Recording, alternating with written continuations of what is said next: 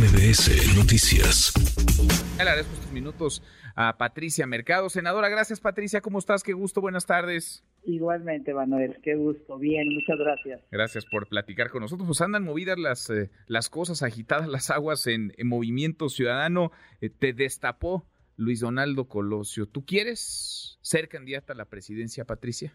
No quiero ser candidata a la presidencia, ya fui candidata, este, creo que es una opción importante en ese momento.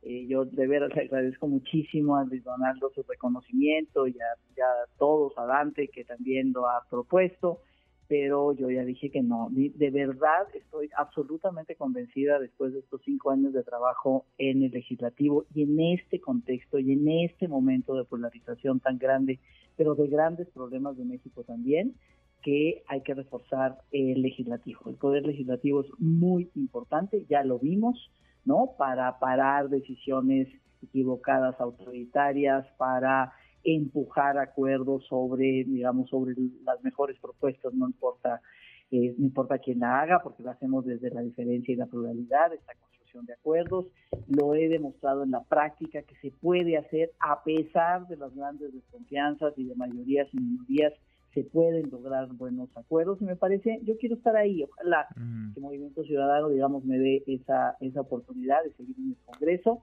y bueno, pues yo creo que el movimiento tiene, ¿no? Tiene con qué, está el propio Colosio, está Samuel, está Indira Kentes, que ya dijo que ella quería, este, que quiere, quiere participar y posiblemente este, pueda haber otros candidatos ya en los tiempos, ¿no? En los tiempos legales, pues ya Movimiento Ciudadano decidirá y creo que tenemos extraordinarios, digamos, liderazgos que pueden llevar el mensaje el mensaje de Movimiento Ciudadano ahora sí que a la ciudadanía y pues que sean los ciudadanos los que decidan, no entre dos.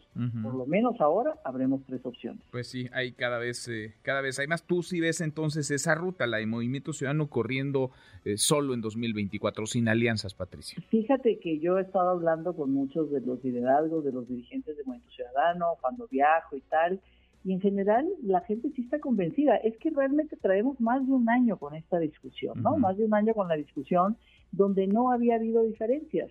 Lo que planteó el gobernador Alfaro es, oigan, hay un elemento nuevo que es Xochitl Galvez, que es, digamos, una candidata de ciertas características que puede hacer que Movimiento Ciudadano cambie su decisión de participar o no en el frente.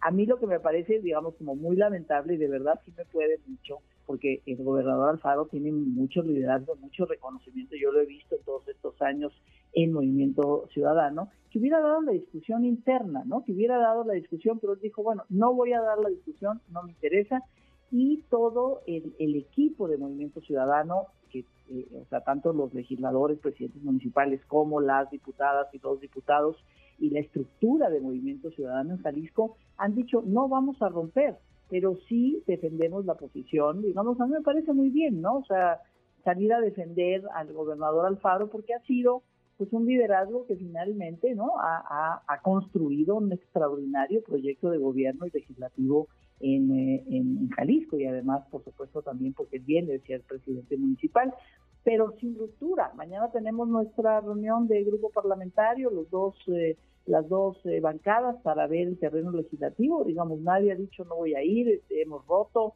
¿no? Este, entonces me parece que veníamos con una posición homogénea, ahora hay una diferencia, se tiene que discutir y finalmente tomar una decisión y lo que diga la mayoría en las instancias y en los tiempos legales de Movimiento Ciudadano, pues entonces será la decisión que se tome, ¿no? Pero yo creo que no necesariamente las diferencias son rupturas, son eso, diferencias hay que dar los argumentos y bueno, pues asumir las eh, consecuencias de la decisión final que, se toma. Eh, Patricia, estoy platicando con la senadora Patricia Mercado. Tienes muchos años, tienes décadas. Vaya, eres una de las eh, impulsoras de los faros en la conversación y en la lucha feminista. tienes muchos años buscando y luchando por la equidad de género. Están dos mujeres en la antesala de la candidatura presidencial. no te gustaría a ti tú que has competido además por la presidencia de la República en circunstancias muy, muy complejas, eh, muy adversas desde la izquierda socialdemócrata, ¿no te gustaría a ti sumarte al proyecto alguna de estas, de estas mujeres?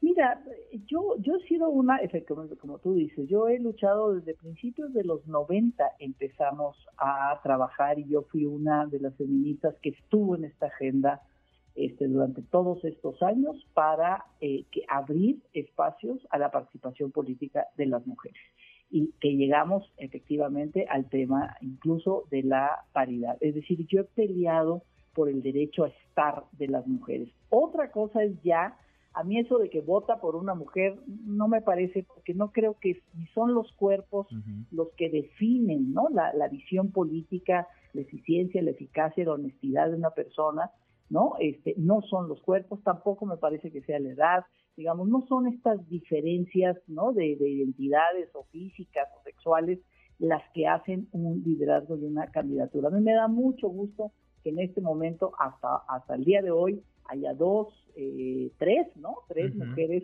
que se están peleando ser candidatas a la presidencia de la República. Eso me parece extraordinario.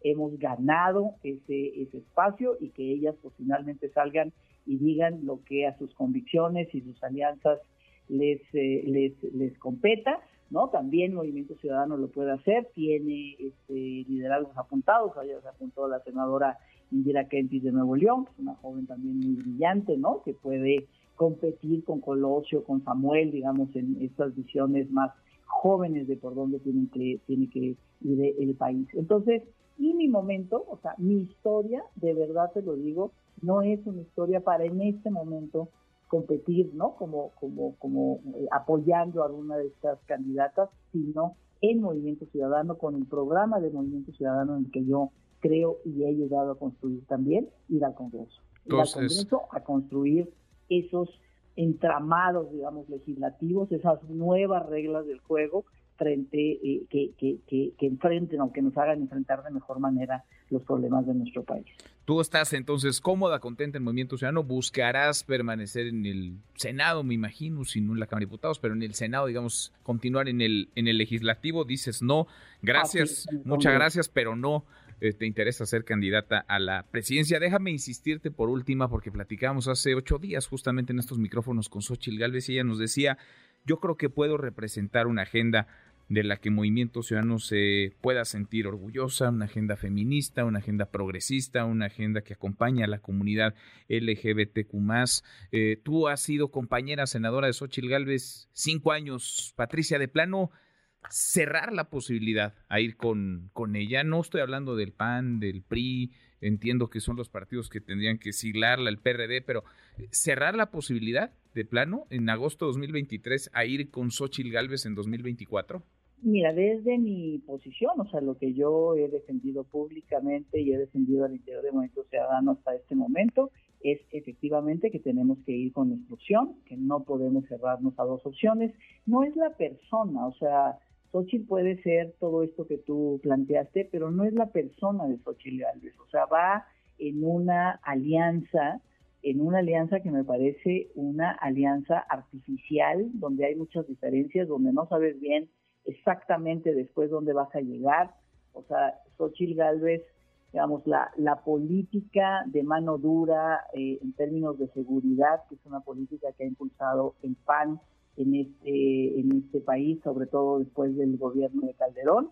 Este, nombran al gobernador de Tamaulipas, ¿verdad? En una situación donde verdaderamente lo nombran su jefe, su jefe de agenda de seguridad, ¿no? Del que va a ser la agenda de seguridad, este, las gobernadoras de Aguascalientes y Chihuahua, ¿no? Contra el libro de texto, no en general, sino contra toda la propuesta de educación sexual de estos libros de texto, que me parece que es lo rescatable.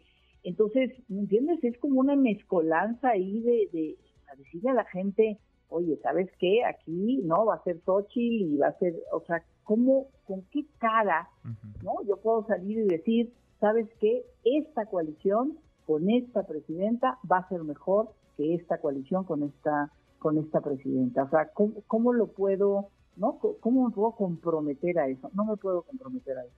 Entonces me comprometo a decirle a los ciudadanos, este es el, el camino que nosotros te proponemos, esta es nuestra historia de vida, con esto llegamos con nuestros liderazgos y que finalmente pues los ciudadanos eh, decidan y ya yo personalmente desde el Congreso, por supuesto, quien gane la presidencia de la República, ¿no? Tendremos que establecer este diálogo, los dos poderes, para este, que realmente se puedan hacer las cosas y construyamos acuerdos en pluralidad. Yo sí creo que el Congreso va a ser plural y que la relación entre el Ejecutivo y el Congreso tendrá que ser una relación distinta a la que ha habido hasta ahora, donde se ha tenido una mayoría holgada, no calificada, pero sí holgada para la coalición gobernante. Bien. Patricia, pues queda más que, más que claro. Te agradezco como siempre que platiques con nosotros. Muchas gracias. Gracias a ti, Manuel. gracias. Hasta muy pronto. Muy buenas tardes